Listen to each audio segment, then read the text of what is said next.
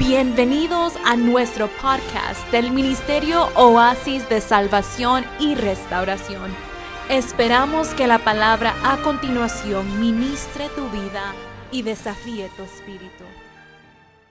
Cierta, eh, no, hay, mucha claridad en la vida de qué es la vida de fe, qué significa cuando alguien dice yo soy hombre de fe o yo soy mujer de fe o cuando alguien dice yo vivo en la fe, yo vivo por fe. Entonces ese término a veces nos, nos queda un poquito ambiguo, no nos queda muy claro. ¿Qué significa cuando alguien decide vivir por fe? ¿Será que hay algo especial en esa persona? ¿Será una investidura especial? ¿Una unción especial? ¿Algo que está fuera de nuestro alcance? ¿Algo que no es para la gente común. Cuando alguien dice, yo vivo por la fe o yo, ¿será que eso solo está accesible a alguna gente? ¿Será que eso yo no lo puedo acceder? ¿Será que vivir por, por fe es solamente para un grupo exclusivo? Vamos a estudiar lo que nos enseña la, la palabra acerca de lo que es vivir de fe o lo que es o que, lo que la Biblia enseña lo que es la fe. Porque cuando entendamos claro lo que significa fe, todos aquellos términos que están relacionados con la fe, nos vamos a dar cuenta que cualquiera de nosotros que se dispone puede vivir por fe. Y no es esa, esa a veces idea que tenemos de que vivir en fe es solo para gente eh, élite, gente especial. No, nada que ver. La fe es para cada uno de nosotros. Vivir en fe es al alcance de cada uno de nosotros. Porque vivir en fe no es vivir en algo, en otro mundo, no.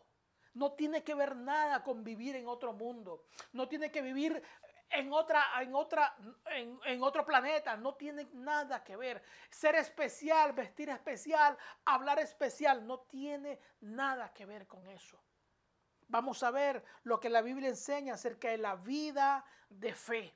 Entonces vamos a ir al primer texto, un texto un poquito difícil de, encontrar, pero esperamos que ya ustedes se estén volviendo más diestro en la escritura. Entonces vamos a ir al libro de Habacuc, capítulo 2, verso 4. Primeramente, un saludo a todos. Entré directamente en la clase sin saludar. Saludos a todos, hermano José. Veo por ahí a, a Michael. Eh, veo a, Carlita, veo a Daisy, eh, Daisy no, eh, Mariana, amén, con sus hijas, veo también a, este, ¿cómo se llama él, amor? Reinaldo, Reinaldo, Reinaldo, ya. Los veo por ahí, bendiciones a cada uno de ustedes. Giselle, no sé si está por ahí con Jorgito, me lo saludan por ahí. Amén. Vamos a ir entonces al libro de Habacuc, capítulo 2, verso 4, un pasaje muy conocido y lo hemos leído en muchas ocasiones. Habacuc, capítulo 2, verso 4. Cuando lo tenga aquí, cuando yo veo que ya lo tienen por aquí, yo asumo que el resto de nosotros ya lo tenemos. Lo tenemos, Habacuc 2.4, amén. Dice el profeta Habacuc en el capítulo 2, verso 4 de su libro, dice, he aquí, aquel cuya alma no es recta, se enorgullece. Vamos a leer bien claro esa, parte. Dice, a, he aquí aquel cuya alma no es recta, se enorgullece, dice. Mas el justo por su fe vivirá.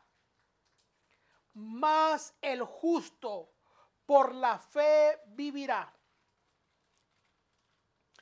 En este, en este pasaje encontramos la expresión el, aquel cuya alma no es recta. ¿Qué se refiere cuando el profeta dice cuya alma no es recta? Estamos hablando de que una cuando no hay estabilidad en esa persona.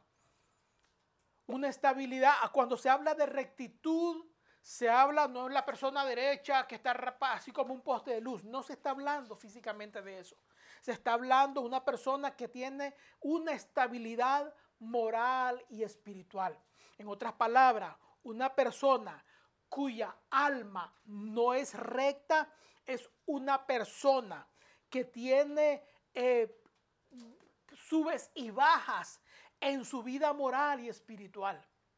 Una persona que no es recta es una persona que no tiene estabilidad en su vida espiritual.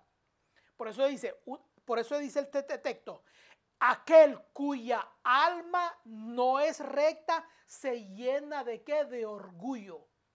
Y el orgullo ya sabemos que es un fruto de la carne. Entonces, cuando una persona se llena de orgullo, ese es indicativo de que su alma no es estable espiritualmente, de que su vida espiritual no es estable.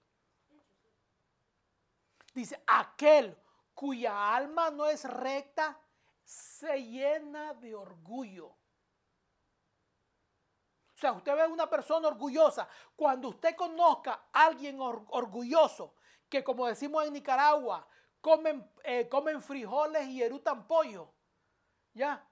Usted se da cuenta de que es una persona que está carente de algo, no es recta, porque una persona que es orgullosa, que es una persona orgullosa, es una persona que mira a los demás por debajo de él. Esa es una persona orgullosa. Él posiblemente no tendrá nada, pero, por ejemplo, ¿se acuerdan de Doña Florinda? Por ejemplo, poner el ejemplo, han visto el chavo, los, de la vieja escuela, que veíamos el chavo del 8. ¿Se acuerdan de Doña Florinda? Que Doña Florinda veía a todos los demás como la chusma. ¿Sí o no? ¿Y dónde vivía ella? ¿Ah? ¿Dónde vivía Doña Florinda? En la misma, en el mismo barrio. O sea, pertenecía al mismo grupo, pero ella se consideraba superior. Entonces, un orgulloso se considera a la otra gente como inferior a él. Ese es el orgulloso, el que mira a la, otra, a la otra gente, como decimos popularmente, por arriba del hombro. No, la escritura dice, aquel cuya alma no es recta, aquel cuya alma no tiene estabilidad, aquel cuya alma no tiene firmeza, ni a la vida moral ni espiritual, se llena de orgullo. Más el justo ¿Quién es el justo? Es el todo lo contrario. Más el justo, dice la escritura, por su fe vivirá. O sea, su fe lo va a mantener estable porque el otro carece de estabilidad. A él, al justo, su fe lo mantiene estable. Tanto espiritual como emocionalmente. La fe del justo por eso es que después vamos a entrar a la explicación de fe y sus aplicaciones a nuestra vida. La fe del justo es lo que lo hace a él sostenerse, vivir. Cuando, cuando, el, cuando el texto dice aquí, más el justo vivirá por fe, esa parte vivirá no se refiere al hecho de estar vivo como estamos nosotros ahora mismo, de levantarnos, poder respirar, poder ver, poder comer. No, no se refiere a ese tipo de vida se refiere al hecho de poder caminar en esta tierra en rectitud delante de Dios. Es más, el justo por su fe vivirá. Quiere, indica que es la fe la que dirige a este hombre a caminar rectamente delante de Dios. Porque contrario al que el cuya alma no es recta se enorgullece, él dice, ¿sabes qué? Yo camino por fe, o sea, mi fe es la que me mantiene. No tengo de dónde envanecerme, no tengo por qué gloriarme, no tengo por qué creerme suficiente o superior a los demás, porque no soy yo, es mi fe la que me mantiene con vida, es mi fe la que me ayuda a caminar delante de la gente. Mas el justo por la fe vivirá. Quiere decir que no es su orgullo, no es su pensar, no es, la, su, fe. Por eso le digo, vamos a entrar lo que significa fe, porque todavía nos queda un poquito eh, no muy claro el término fe. ¿Qué es lo que me va a ayudar a mí? ¿Qué es lo, esa parte fe? ¿Qué es lo que va a venir a mí que me va a ayudar a vivir? Conocemos el término, la definición que hace el libro de Hebreos. Vamos a ir a Hebreos. Capítulo 11, verso 1, que es donde encontramos la definición bíblica de la palabra fe. Hebreos capítulo 11, verso 1. Por favor, ayúdenme. Hebreos 11.1. Cuando yo vea aquí que la tienen, quiere decir que ya todos los demás lo tienen. Hebreos 11.1. Ya lo tenemos aquí en, en, línea. Ya lo tenemos. ¿Quién lo tiene? Ya, ya lo tiene. Mariana.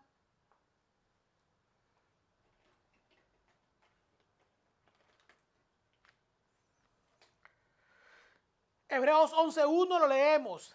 Es pues la fe, dice. La, quiero que escriban bien esas palabras que vamos a definir hoy.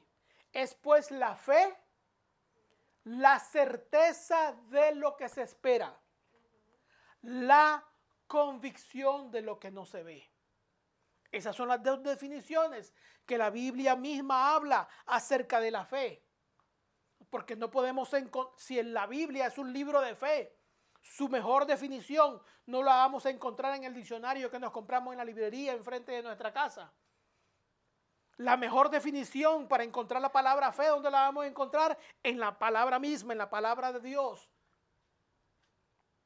Entonces encontramos aquí la palabra fe y sus dos definiciones que nos da Hebreo 11.1. Dice, la fe es la certeza de los que se espera, es la convicción de lo que no se ve. Pero ¿qué es certeza?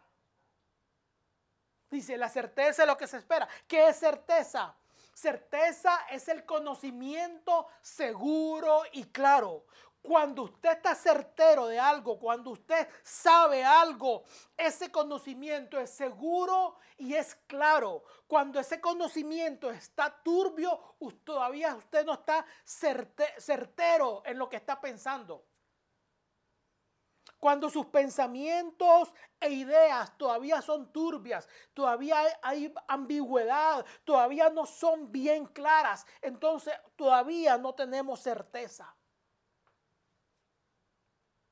Por ejemplo, eh, cuando uno va a hacer ciertas construcciones, Michael nos puede hablar de eso. Cuando uno va a hacer algún tipo de construcción, él tiene que estar completamente certero de que esa mezcla de cemento con arena y piedra será suficientemente fuerte para formar una columna que sostenga X determinado peso. Si él se pone a inventar, no, que yo creo que es así o no creo que sea así, no estoy muy seguro si le echo arena o no le echo arena, no estoy muy seguro si le echo cemento o no le echo cemento. Cuando él no tiene esa seguridad en él, en él no hay certeza. Entonces, certeza es cuando usted tiene un conocimiento bien claro de lo que va a hacer. Usted va a hacer un proyecto de construcción, un proyecto de cualquier X. Usted tiene que estar bien certero, bien seguro, con el conocimiento bien claro de qué es lo que va a hacer. El Señor Jesús nos da un ejemplo y, nos dice, ningún hombre que se levanta a la guerra contra otro hombre lo va a hacer con 10 mil sabiendo que el otro hombre viene con 20 mil. Sea, nadie va a ir a la guerra sabiendo que la va a perder. ¿Quién va a la guerra sabiendo que va a perder una guerra? Nadie. Entonces, cuando usted va, cuando usted tiene un pensamiento certero, entonces la fe dice es el pensamiento seguro, el pensamiento claro.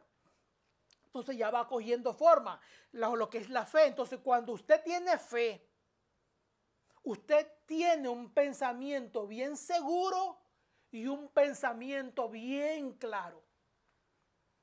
Cuando usted todavía no está seguro ni lo que cree, cuando usted todavía no está muy claro de lo que cree, todavía no estamos viviendo en fe. Porque a veces creemos que la fe es el misticismo, es solamente creer en algo, porque hemos relacionado la fe con el creer en algo.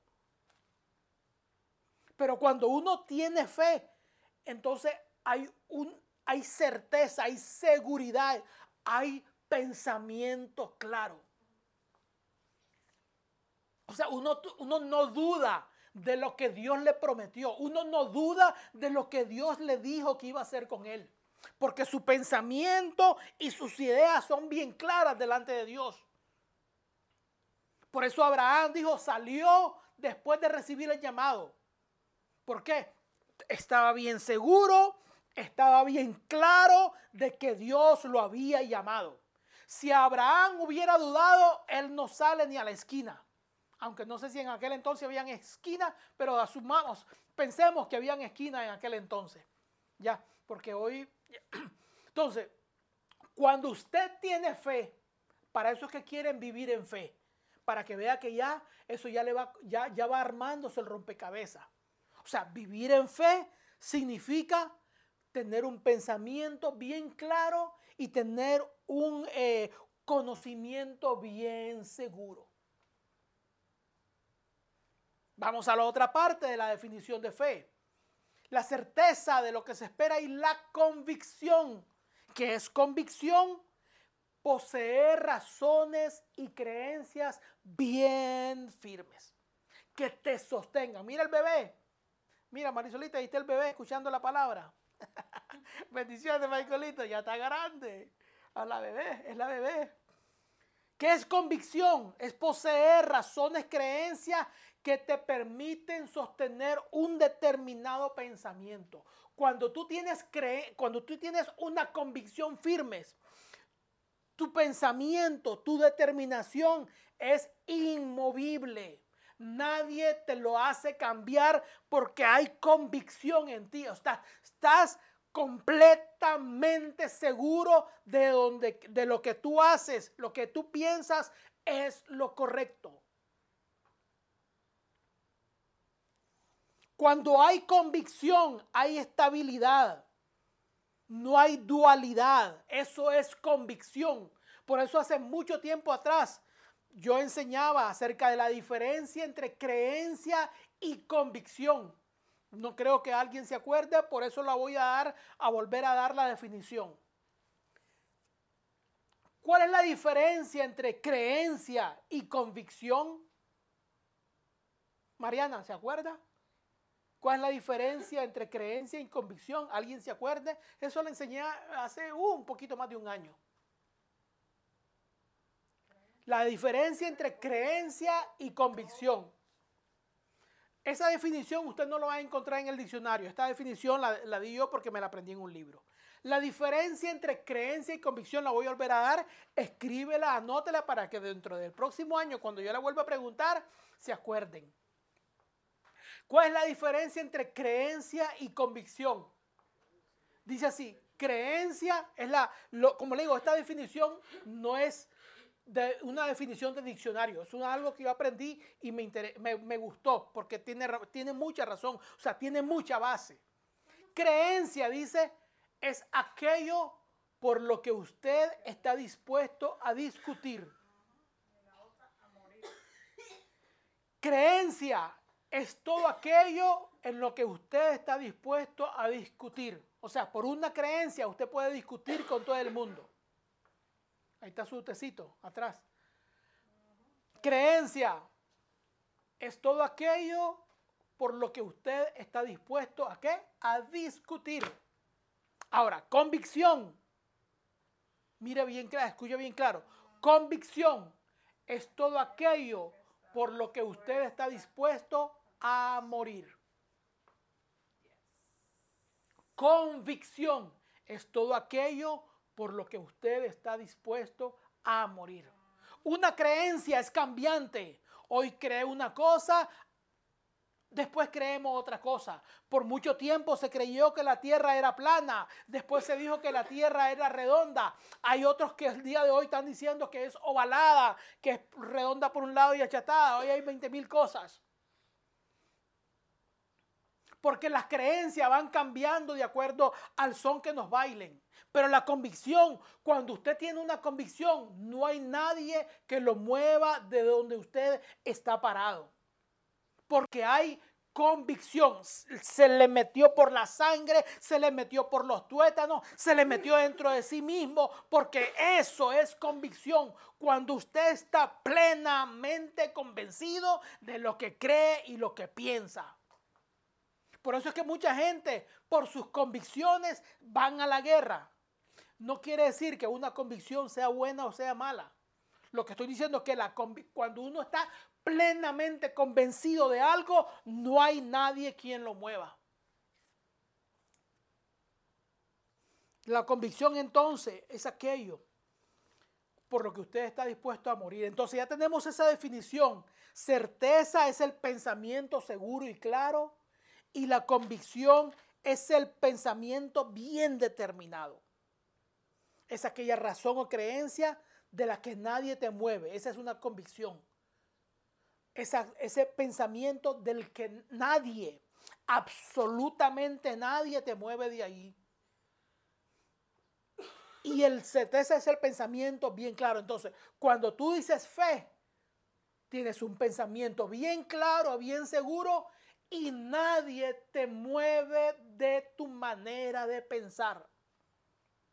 Entonces, para que se vean que eso no es solamente para cierta gente, no, usted tiene la capacidad de vivir en fe. Usted y yo tenemos, Dios nos dio la capacidad de vivir en fe, porque nos dio la capacidad de tener pensamiento claro, mente clara, y nos dio la capacidad de tener una convicción inmovible. Nadie nos puede arrancar de donde estamos plantados. Si usted de los que se lo lleva el viento, la escritura dice que el hombre de donde ánimo es inconstante en todos sus caminos, se lo lleva como el viento. Donde va la ola del mar, ahí va él. Donde va Vicente, va la gente. El hombre de fe, la mujer de fe, no va, no camina donde va Vicente. Todo lo contrario, la Vicente, la gente tiene que seguirlo a él. Si usted va donde va Vicente, no va caminando en fe. Si usted camina donde la otra gente camina, usted no está caminando en fe. Porque usted no se deja llevar por el pensamiento de la otra gente. Usted se lo deja llevar por su pensamiento establecido en la palabra de Dios. Entonces ya se me fue casi media hora dando la introducción. Ahora vamos a ver cuáles son esas palabras que nos enseña la escritura en la Biblia que, no la podemos, que, que, nos afirman más el pensamiento de la palabra fe. Antes de eso quiero dar un datos interesantes, un poquito fuera de lo que nosotros a veces no, nos pensamos o imaginamos. La palabra fe, así la palabra fe, las dos letritas, la F y la E. Si la buscamos en nuestras Biblias en español, en el Antiguo Testamento, nos vamos a llevar una sorpresa grande. Si usted coge esas dos palabritas, ¿cuántos saben, cuántos conocemos, sabemos usar la concordancia? Sí, yo espero que por lo menos ah, sepamos a usar un poquito la concordancia. Los celulares tienen esa, esa, esa, esa opción. Si usted puede hacerlo, hágalo baje una aplicación que se llama Concordancia Bíblica. Ahí usted lo va a encontrar en cualquiera de las plataformas que usted use. Y la baja. La concordancia es que usted pone una palabra y, esa, y esa concordancia la va a decir todos los textos bíblicos donde aparece esa palabra. Entonces, si usted busca en la concordancia la palabra fe en el Antiguo Testamento, se va a dar cuenta que en español solamente aparece tres veces en todo el Antiguo Testamento. En todo el Antiguo Pacto, la palabra fe, las dos letritas F y E, aparecen solamente tres veces en el Antiguo Pacto. Entonces uno se pregunta, wow, ¿y eso? Terrible. Porque recuerden que nuestra, nuestra Biblia es una traducción. Ahora, si nos vamos al texto en hebreo, los originales, ahí cambia la cosa. Ahí aparece 49 veces la palabra fe con sus raíces etimológicas. Lo que pasa es que esa palabra, esa misma palabra que se traduce como fe, en nuestras Biblias en español aparecen traducidas con otras palabras. Esa es la única diferencia, porque vuelvo y repito, a veces el traductor, mi hija que traduce, mi hija que sabe de traducción, que a veces no se puede traducir la misma palabra porque la, no tendría sentido en nuestro lenguaje, en nuestra lengua española. Entonces se usan otras palabras para que nosotros podamos comprender la idea. Porque si se usaran las palabras originales, nosotros lo leeríamos y no tendría sentido porque nuestro lenguaje está diseñado para usarse de esa manera. Entonces, si nos ponen las palabras que aparecen ahí, no entenderíamos el texto, sonaría raro. Entonces, por eso es que se usan palabras, el traductor tuvo que usar palabras, pero no quiere decir que la raíz haya cambiado. Ahora, vamos a ver.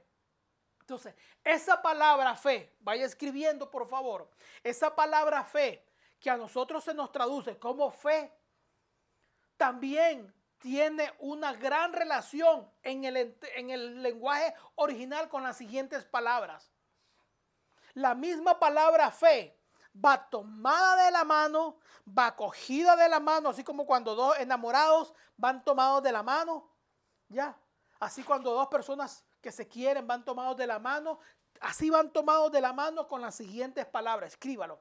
Es la misma palabra que aparecen en los, en los originales, pero en nuestros lenguajes español se ha traducido de la siguiente manera. Uno, firmeza. Uno, firmeza. O sea, cuando usted habla de fe, habla de qué? De firmeza. Podríamos pasar al próximo slide. ¿Se podrá? ¿Usted lo tiene? bueno, Adrián se lo dio ahí. Se, se habla de firmeza. Cuando se habla de fe, se habla de qué? De firmeza. La siguiente, la siguiente. La siguiente. Ah, la primera, firmeza. O sea, cuando usted habla de fe, habla de firmeza y vamos a entrar directamente poco a poco en cada una de ellas. Cuando usted tiene fe, cuando usted habla de vida de fe, habla de una vida firme. La segunda parte, la segunda palabra que se relaciona mucho con la palabra eh, fe es fiel, fidelidad o fielmente. Cuando usted se comporta fielmente, cuando usted se comporta, eh, sí, sí, fielmente, con fidelidad, usted se está comportando en fe. Cuando usted, la otra palabra es estable. Cuando usted es estable, una persona firme en sus emociones, en su carácter, su temperamento. Usted es una persona de fe. La otra palabra ya lo leímos, certeza, seguridad y verdad. Todas esas palabras que se nos han traducido a nosotros tienen su origen en la misma palabra que se usa para fe. o sea, cuando usted habla de fe, un hombre de fe, una mujer de fe, cuando usted es un ah, decidió vivir por, fe, es porque usted ha decidido tener firmeza en sus convicciones, trabajar con, con fidelidad, ser estable. No es alguien, persona que hoy está, mañana se puede confiar en usted, hoy no, hoy sí. No. Hay certeza en usted. Usted está impregnado de certeza. Infunde seguridad. La gente puede confiar en usted. Y sobre todo, habla verdad. Cuando usted es una persona que habla verdad, es transparente, usted está viviendo en fe. O sea, vivir en fe no es tener alas y andar volando. Eso no es vivir en fe.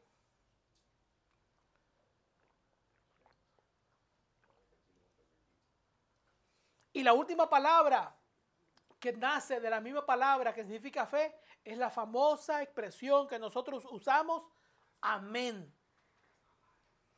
Aunque en español no hay una relación con en fe y amén, pero en, en su idioma materno sí. La palabra amén y la palabra fe son hijas de la misma raíz.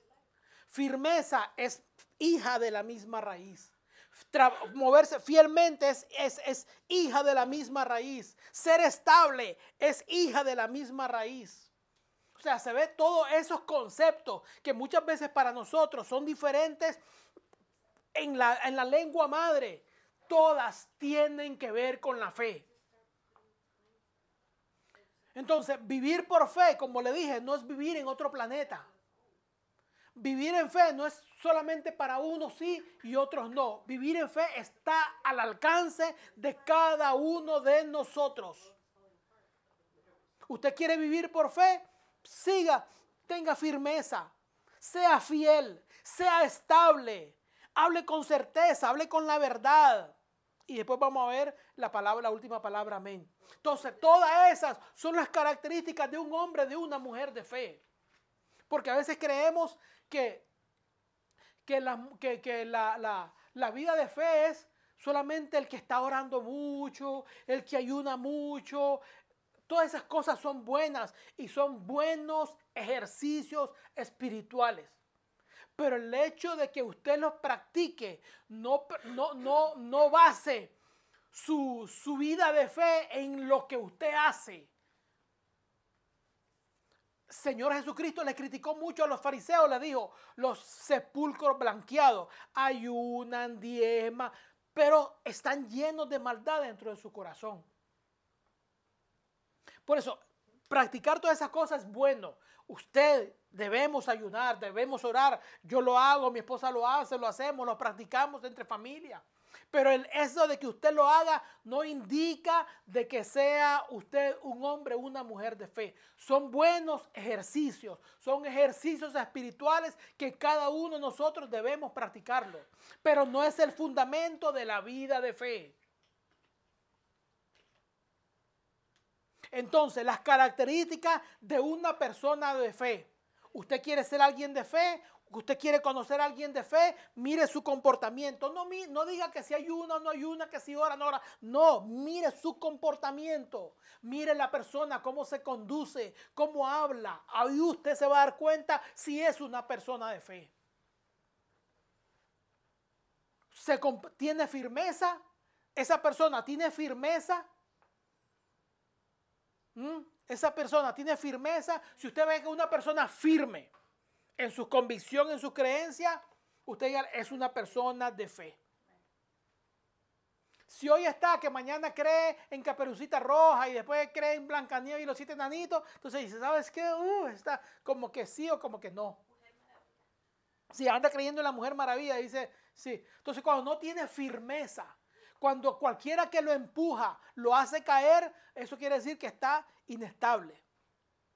Entonces, si, si usted ve que, hay que no hay firmeza en esa persona, no es una persona de fe, aunque ayune, aunque ore, aunque diga que como Elías hace descender fuego del cielo. Si no hay firmeza, nada. Se comporta fielmente, el hombre es fiel, habla bien de ti, frente de ti y hasta espalda tuya. Si es de las personas que habla bien por aquí y por allá, no hay fidelidad en él aunque diga, aunque vaya a la iglesia los siete días de la semana, eso me indica que no es un hombre, que no es una mujer de fiel. Porque vuelvo a repetir, a veces creemos que ser de fe es el que ora mucho.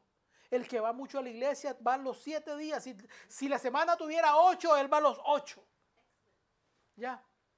Entonces cree que ser es aquel que anda no me toques. Como, como se acuerdan que el, Papa, hace tiempo, vi un, hace tiempo, hace unos meses atrás vi un video de él, que mucha gente lo estaba saludando al Papa, al Papa de actual, al argentino. Ya, entonces, era así, le daba la mano, el Papa le daba la mano a la gente y ahí mismo se la quitaba. Como que dije, no me toques. Ya, entonces, ese no es un hombre de fe. Ese es que lo y no me toques. Y créame, Ahí está el video, usted lo puede ver en YouTube, que pasaban todos los tipos y él saludaba con la mano. Pasó un, no sé de dónde, qué, pero era de piel oscura y el tipo no lo saludó. Eso usted lo puede ver en YouTube, eso no lo estoy inventando yo. Eh, pasaba toda la gente y estaba ahí. Y pasó el, el, el le digo no por ofender al negrito, era un funcionario negrito, creo que y el tipo no lo saludó.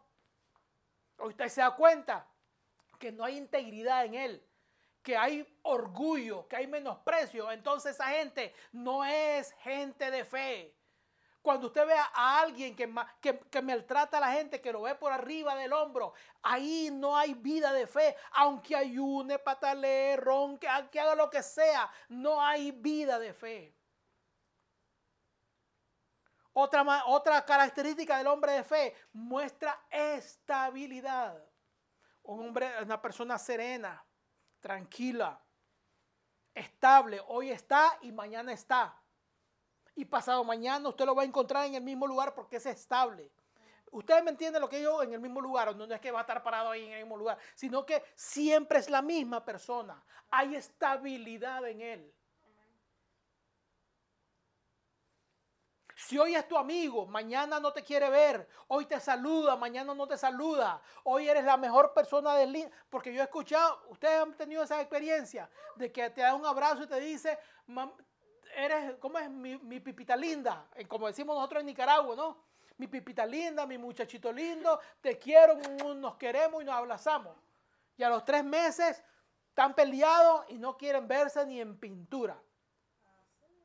Entonces, ¿cómo es eso? ¿Hay estabilidad? No hay estabilidad. Entonces, una persona así, que hoy te ve, mañana no te conoce, no hay estabilidad en él. Una persona con, fe transmite seguridad y habla verdad.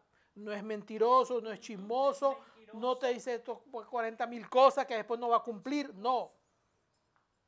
Entonces vamos directo, que ya se me va, me quedan 20 minutos. Las personas de fe o sea, olvidemos donde el misticismo de que la persona de fe ah, que está así. No, como las estatuas, dice mi esposa. No, eso no tiene que ver nada con la fe. La fe, la gente de fe es gente común y corriente como usted y como yo, pero que han decidido vivir bajo un criterio, bajo un, este, bajo un estándar de vida. No necesita ser millonario, no necesita ser, vivir en una catedral, no usted donde está, donde usted vive, como usted, usted decidió vivir bajo unos estándares espirituales, bajo un criterio espiritual, usted es un hombre y una mujer de fe. Entonces la persona de fe tiene firmeza. Vamos a ver lo que dice la escritura en Éxodo 17, 12. Éxodo 17, 12. Para que vean lo que quiero decir cuando hablo de firmeza unos pasajes que usted dirá, no tienen que ver nada con lo que está diciendo. En español muchas veces no. Pero cuando usted estudia se va a dar cuenta que sí. Éxodo 17, 12. Lo tenemos, segundo libro de la Biblia, los que, no, los que estamos aprendiendo a usar la Biblia. Segundo libro de la Biblia, Éxodo 17, verso 12. Dice así, y las manos de Moisés se cansaban. Eso es cuando estaban peleando contra quién? Contra, creo que era Amalek. Y las manos de Moisés se cansaban, por lo que tomaron una piedra y la pusieron debajo de él y se sentó sobre ella. Y Aarón y Ur sostenían sus manos el uno de un lado y el otro del otro lado. Así hubo en sus manos, ¿qué dice? Que hubo en sus manos firmeza. Si se da cuenta esa palabra, la puse en amarillita. ¿Por qué? Dice esa, hubo firmeza en sus manos hasta que se puso el sol. Entonces él estaba, se sentaba, le sostenía en sus manos y había firmeza. Esa misma palabra, firmeza, es la misma palabra que se usa para fe.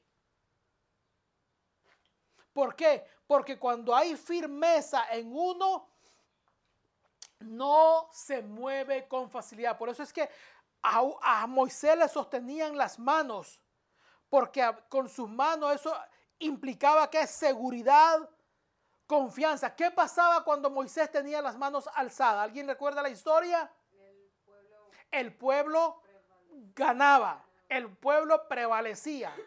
¿Qué pasaba cuando la bajaba? El pueblo perecía, el pueblo perdía. Eso le indica a usted que cuando usted hay firmeza en usted, en usted va a haber victoria. Cuando usted mantiene sus brazos firmes, sus convicciones firmes, cuando hay firmeza en usted, la seguridad está garantizada para usted. Cuando comienza a bajar su firmeza, cuando comienza a aguadearse, por decirlo así, entonces comienza a perder terreno. Por eso es que la firmeza y la fe van de la mano, porque donde hay fe hay firmeza. Porque la firmeza le ayuda a usted a avanzar, a conquistar, a ganar. El bajar los brazos significa ya se dio por vencido. No hay firmeza. como cuando uno de los boxeadores, los que saben un poquito de boxeo, saben que qué dice que los brazos hay que mantener la guardia firme la guardia en alto, porque tampoco usted baja la guardia. ¿Qué le pasa? Le dan tremendo zapopazo que lo pueden mandar a la lona.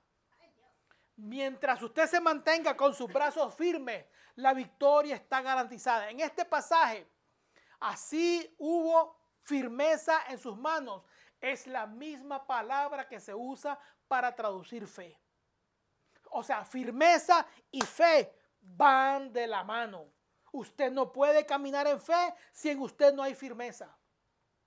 Si usted camina en arena movediza, si usted camina en pantano, no está caminando en fe. El hombre de firmeza tiene sus convicciones firmes, su carácter firme y sus emociones firmes. El hombre de, por eso es que el hombre de doble, de doble ánimo es que es inconstante en todos sus caminos. Entonces una persona firme no se mueve con facilidad, como la palmera. Usted no ve una palmera hoy y mañana en un lado y pasado mañana en el otro lado. No, está parada, firme. No cambia. El hombre firme, el hombre de convicciones firme, no cambia con facilidad. Yo a veces quisiera, créanme, hermanos jóvenes, hermanos, amigas, compañeros, todos a veces quisiera meterme eh, en, la cabecita de cada uno de nosotros y hacernos entender que cuando hay firmeza en nosotros, no nos movemos fácilmente. Si nos mueven, si cambiamos, eso quiere decir que no tenemos firmeza. Entonces las manos se cansaban. Mientras él la bajaba, perdía, pero mientras, mientras había firmeza, había triunfo, el pueblo ganaba. Cuando usted se mantenga firme, su familia gana, usted gana, los suyos ganan porque hay firmeza en usted. Segundo, la persona de fe se conduce fielmente. O sea, se conduce como fielmente. ¿Qué es fielmente? Una persona que se conduce con integridad una persona que tiene una sola cara. Es una persona que es confiable. Una persona fe. Pregunto, ¿usted le cedería su casa a un ladrón? ¿Usted dejaría que, un ladrón durmiera una noche en su casa? ¿Quién de nosotros permitiría que un ladrón, que sabemos que es ladrón sin vergüenza, dueño de lo ajeno, ¿Usted lo dejaría dormir en su casa una noche?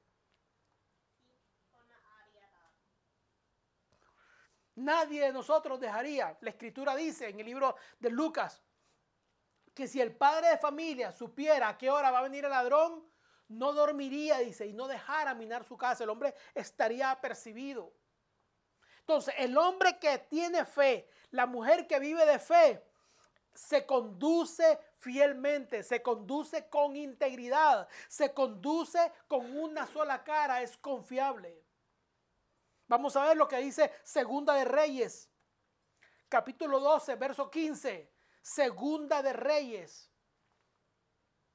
Cuando alguien le diga a usted, toma estos 100 dólares, cómprame tal cosa, hazme X trabajo y le deposita a usted la confianza, eso quiere decir que usted tiene la oportunidad de poder demostrar a otros su fe solamente por la manera que usted actúa. Segunda de Reyes 12:15 dice así, y no se tomaban cuenta a los hombres en cuyas manos el dinero era entregado para que ellos hiciesen la obra que tenían que hacer, porque lo hacían como fielmente. Esta palabra fielmente quiere decir que lo hacían con qué? Con integridad. Por eso, cuando usted a veces se le dice, ¿sabes qué? Toma 200 pesos para que haga este trabajo, porque la gente confía en usted. Imagínese si uno tuviera desconfianza, no te diera a guardar el dinero. Cuando hay desconfianza, imagínese prestarle la cartera a alguien, uh, te deja ya. Entonces, cuando alguien ve en ti integridad, cuando alguien ve en ti confiabilidad, te da esa capacidad de poder confiar en ti ciegamente. Porque a una mujer de fe, a un hombre de fe, camina con integridad. No se roba nada de su empresa, no se roba nada de sus trabajos, porque eso ya demuestra falta de, falta de integridad. Cuando uno se roba las cosas de su trabajo, cuando uno se lleva las cosas que no son suyas, ya eso muestra falta de integridad. Cuando usted es íntegro, es una sola cara. Lo dejan solo trabajando en una casa, pero usted no se lleva nada. Lo dejan solo en su oficina, pero usted no se lleva los lápices, no se lleva el té, no se lleva la, nada de eso, porque eso no le corresponde a usted, eso le corresponde a la oficina.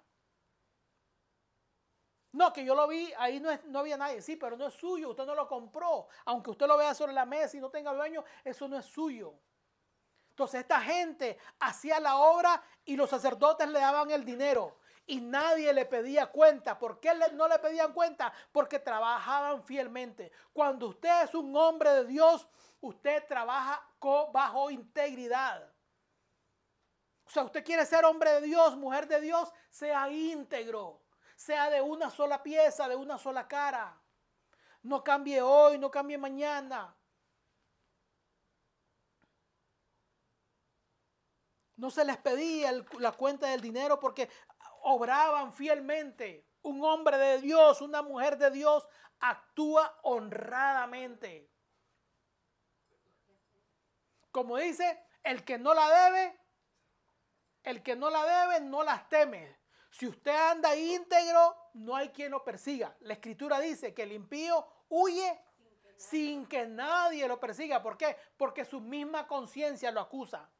Cuando usted trabaja, cuando usted es hombre de fe, mujer de fe, usted anda íntegro, usted no tiene que escondérsele a nadie. Cuando usted va manejando y de casualidad la policía lo paró porque tuvo que pararlo. Ya, usted no se va a poner nervioso, no se va a asustar, porque usted no anda nada en el carro, asumo. Pero si usted anda latas por aquí, latas por allá, latas usted sabe de qué tipo de latas, no estoy hablando de latas de Coca-Cola, estoy hablando de otro tipo de latas.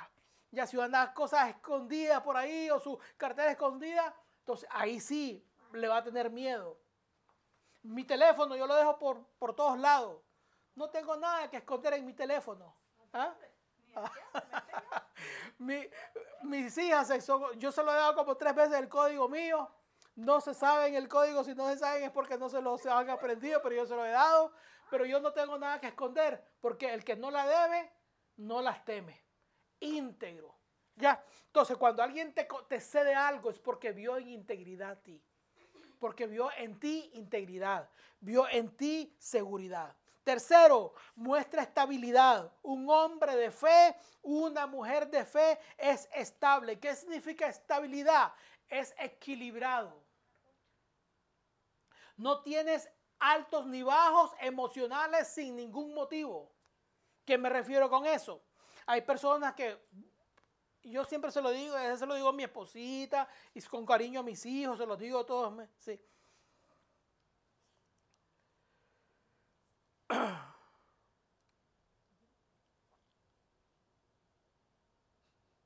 No, no, se me estaba leyendo, pero no sé si decirlo. Estoy pensando si decirlo o no decirlo. Ok. Cuando usted tiene esos altos y bajos emocionales, yo como le digo, se los digo a mi esposa a mis hijos. Hoy se levantan bien, contentos, saludando. Mañana se levantan, ni los saluden, ni los, ni los vuelva a ver siquiera porque son otra persona diferente. Entonces ahí es donde yo les digo a ellos, no, porque de, qué sirve orar mucho, cantar mucho, levantar mucho las manos. Si hoy estás bien, dentro de dos minutos estás mal, eres otra persona, se te cambió el carácter, se te cambió. Entonces, eso me indica que no hay equilibrio emocional en ti, que cualquier emoción te saca de tu, te saca de tu, de tu equilibrio. Estabilidad, hablamos de qué? De equilibrio. Cuando algo es estable, está equilibrado, está balanceado. Es como la balanza, o sea, no está ni arriba ni para abajo. Si usted tiene un, si usted eh, eh, eh, tiene estabilidad en su fe, usted tiene un equilibrio. O sea, nadie lo hace cambiar de, hoy para de un minuto para otro. Una cosa cuando hablamos de estabilidad es que permanece en un mismo lugar, hablando de un poquito de los trabajos. Cuando alguien dice, este trabajo no es estable, ¿qué se refiere cuando dice, este trabajo no es estable? Hoy está, mañana puede dejar de desaparecer. Entonces, un hombre de fe, un hombre de fe, una mujer de fe, no puede ser inestable. No, que hoy me dijo que iba a trabajar conmigo porque ya no ha pasado. No, hermanos, no, pastores, yo voy a estar con ustedes hasta que Cristo venga. No han pasado tres meses y ya no está con nosotros. ¿Qué pasó? Cristo no ha venido y ya no está con nosotros. Por eso le digo, a veces la escritura dice, no dejes que tu boca te haga pecar. Usted apoya el ministerio, colabore con el ministerio hasta que Dios le diga, pero nunca se comprometa a decir cosas que después no va a cumplir, porque eso muestra que usted no hay estabilidad. Porque si usted dice algo y después no cumple, eso es inestabilidad, no hay equilibrio. Vamos a ver lo que dice Isaías 33:6. Y lo tengo en otra versión. Ahí le puse en la, en la, en la, en la versión que vamos a leer, la puse en la Reina Valera 1977. Recuerden que yo, a mí me gusta mucho la Reina Valera y tengo muchas razones para ello. Y procuro usar siempre la Reina Valera. Esta es la Reina Valera 1977. Vamos a verle Isaías 33.6. Me quedan 5 minutos, 8 minutos. Isaías 33.6. ¿Qué dice Isaías 33.6? Dice, y será un fundamento como estable. ¿Qué es un fundamento? La base donde se construye algo. El fundamento, ¿cómo debe de ser? Estable, firme, balanceado. Si el fundamento no es firme, no es estable, no es balanceado, usted no puede edificar sobre ese fundamento. Por eso un hombre de fe tiene que tener estabilidad. Porque si no hay estabilidad en él, no se puede edificar sobre él. Y cuando me edifico, cuando me refiero a edificar, es la confianza que usted puede tener en él. Imagínense todos ustedes que han sido ministrados por pastora, por mi esposa. Y yo le digo la verdad, y no es porque sea mi esposa. Todas las cosas que ustedes han hablado con ella en privado, yo no me doy ni por enterado. Porque nunca le estoy preguntando a ella, ni ella me está diciendo, ¿tú sabes lo que me dijo Michael? ¿Tú sabes lo que me dijo Mariana? ¿Tú sabes lo que me dijo Daisy? Nada, nunca comentamos, créame, delante del Dios del cielo se lo digo. Nunca comentamos las cosas personales de cada uno de ustedes, no. Ya, porque eso cuando, cuando usted deposita nuestra confianza en nosotros y nosotros rompemos ese voto de confianza que usted pone, le estamos demostrando a usted que nosotros no tenemos estabilidad, que no se puede confiar en nosotros. Entonces, cuando usted rompe ese voto de confianza, cuando usted demuestra inestabilidad, rompe cualquier confianza que uno pueda haber depositado en ustedes. Todas las cosas uno debe mantenerlas en silencio, callado, porque se demuestra que en usted hay un equilibrio emocional. No le pica la lengua, uy, para ir soltar lo que le acaban de decir. No, que Daisy me dijo tal cosa, me pica la lengua por decírselo a alguien. No, usted no puede ser así. No, que se dio cuenta de algo, no hay, a las no la hora de que su esposo o su esposa llegue a la casa para contárselo. No, no puede ser así. Porque eso demuestra que no hay estabilidad, no hay un control en sus emociones, le pica la lengua por hablar. No, usted es pasivo, tranquilo, hay estabilidad. Dice, será un fundamento estable para qué? Para tus tiempos. Rica provisión de salvación y de sabiduría. ¿Y de qué? Y de conocimiento. El amor de Jehová es la llave a este tesoro. ¿A qué tesoro? A la estabilidad. El temor de Jehová es la llave a este tesoro. Usted quiere ser hombre de fe, mujer de fe. Estable, tranquilo. Aprende, eh, como dice el proverbista, aprenda qué? A refrenar su lengua. No hable mucho, no diga mucho, calladito. Como dice el dicho popular, calladito te ves más bonito. ¿Sí o no? Calladito te ves más bonito. Y en mis tiempos, cuando yo era joven, que no, no fue hace mucho, nosotros decíamos, no sé si todavía se usa ese término, porque es que ya la, generación en Nicaragua ya cambió. Nosotros decíamos, Cayetano es un buen amigo. Cuando decíamos cállate, no comentes nada. Nosotros decíamos, Cayetano es un buen amigo, calladito, sin comentar nada. Cayetano es un buen amigo. O sea, Cayetano es un buen amigo. ¿Por qué? Porque si estás calladito no te va a pesar nada. Dice el dicho popular, bocas cerradas no entran moscas. Entonces, cuando usted está calladito, se ve mejor calladito. Ya. Entonces, ya sabemos, hemos visto tres cosas. El hombre de fe tiene firmeza, el hombre de fe trabaja, se mueve, se, es fiel, se conduce fielmente y el hombre de fe, la mujer de fe tiene estabilidad. El último y cuarto punto, la mujer de y el hombre de fe transmite seguridad y habla verdad. Usted no puede decir que es de fe y ser un mentiroso. que ni Pepito le, le cree los cuentos. No, ya Pepito no se le cree. Ya. sí. Como Pepito dice que lo, lo, mandaron a, al papá lo mandó a estudiar a la escuela de la mentira. Y cuando llegó, llegó graduado. Entonces el papá le preguntó, vamos a ponerte a prueba y se vamos a llevarte allá. Y se subió a un monte y ven así allá como a los 20 millas un árbol. El papá, que también era mentiroso de Pepito, le dice, Pepito, miras la hormiga que está allá en la punta del palo. Y Pepito le conozco. No, papá, le contesta, papá, no lo oigo, pero oigo sus pasos. sí, o no lo veo, pero oigo sus pasos. Sí. Ay, ese ya se me fue el chiste más malo. Ese fue el chiste más malo que conté. Pepito le dice, mira la hormiga que está allá en aquella punta del palo. Y Pepito le contestó, no la veo, pero oigo sus pasos. Ya, entonces, ¿quién es más mentiroso? Entonces, así cuando, cuando hablamos muchas mentiras, nos pasa lo de Pepito y el lobo. Llega un momento que ya nadie nos cree cuando hablamos la verdad. Entonces, el hombre y la mujer de fe debe hablar con la verdad sea vuestro sí, sí y sea vuestro no, no porque todo lo que es aparte de eso, dice la escritura, del mal procede. Deuteronomio 32.4. Deuteronomio 32.4. Yo soy, yo soy para chistes, yo soy muy mal contando chistes. Que así por favor no me pongan a contar chistes.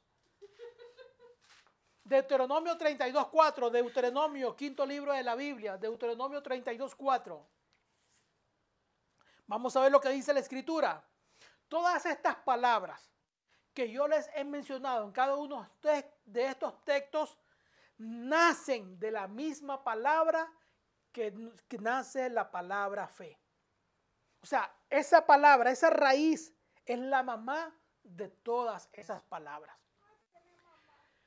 Deuteronomio 32.4 dice, Él, hablando de Dios, Él es la roca cuya obra es perfecta, porque todos sus caminos son rectitud. Dice, Dios de qué? Dios de verdad. Esa palabra, Dios de verdad, esa palabra, verdad, es la misma palabra de donde nace la palabra fe. En otras palabras, fe y verdad van ligadas, van unidas. van inseparables. Usted no puede hablar de fe si no habla de verdad. Usted no puede vivir en fe si no habla en la verdad.